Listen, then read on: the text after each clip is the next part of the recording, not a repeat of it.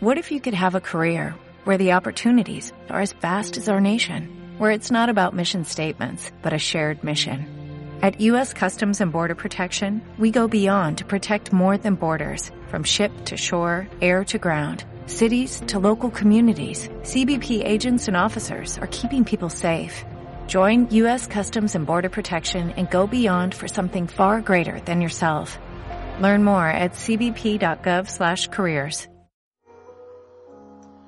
Lazarillo hubo miedo que con aquella diligencias no le topase con la llave, que debajo de las pajas tenía y pareció lo más seguro metella de noche en la boca, puesto que varios días atrás el clérigo por poco pillóle al muchacho con esta, y este mismo pensó que el mozo guardaba algo de importancia.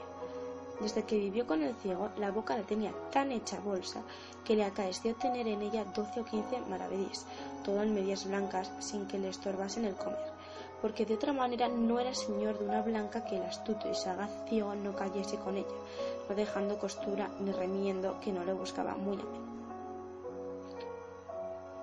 Pues así como digo, el muchacho se metía cada noche la llave en la boca y dormía sin recelo que el avispado de su amo cayese con ella, pues el susodicho llevaba días merodeándolo con fin de descubrir a Lázaro con las manos en la masa, pues estaba seguro de que algo escondía y no se quedaría sosegado hasta descubrir qué era.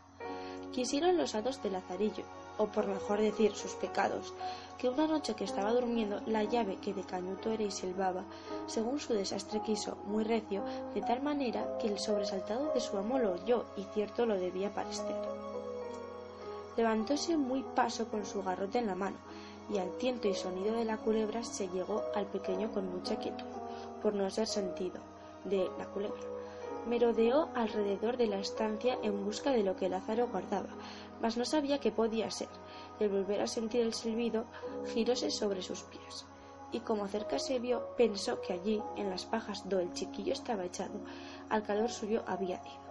Levantando bien el palo, pensando tenerla debajo y darle tal garrotazo que la matase, con toda su fuerza le, descargó en la cabeza un tal grande golpe que sin ningún sentido y muy mal descalabrado dejó al pequeño.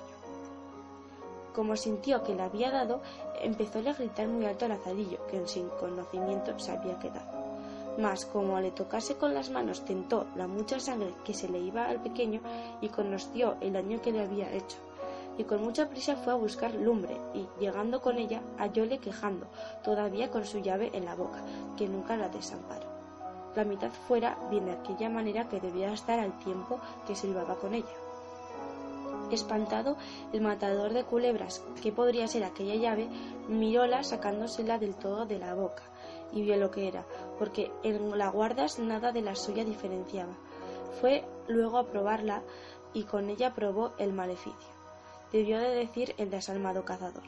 El ratón y culebra que me daban guerra y me comían mi hacienda he hallado. Lázaro quedóse tres días en cama inconsciente, pues el golpe lo dejó sin pensamiento.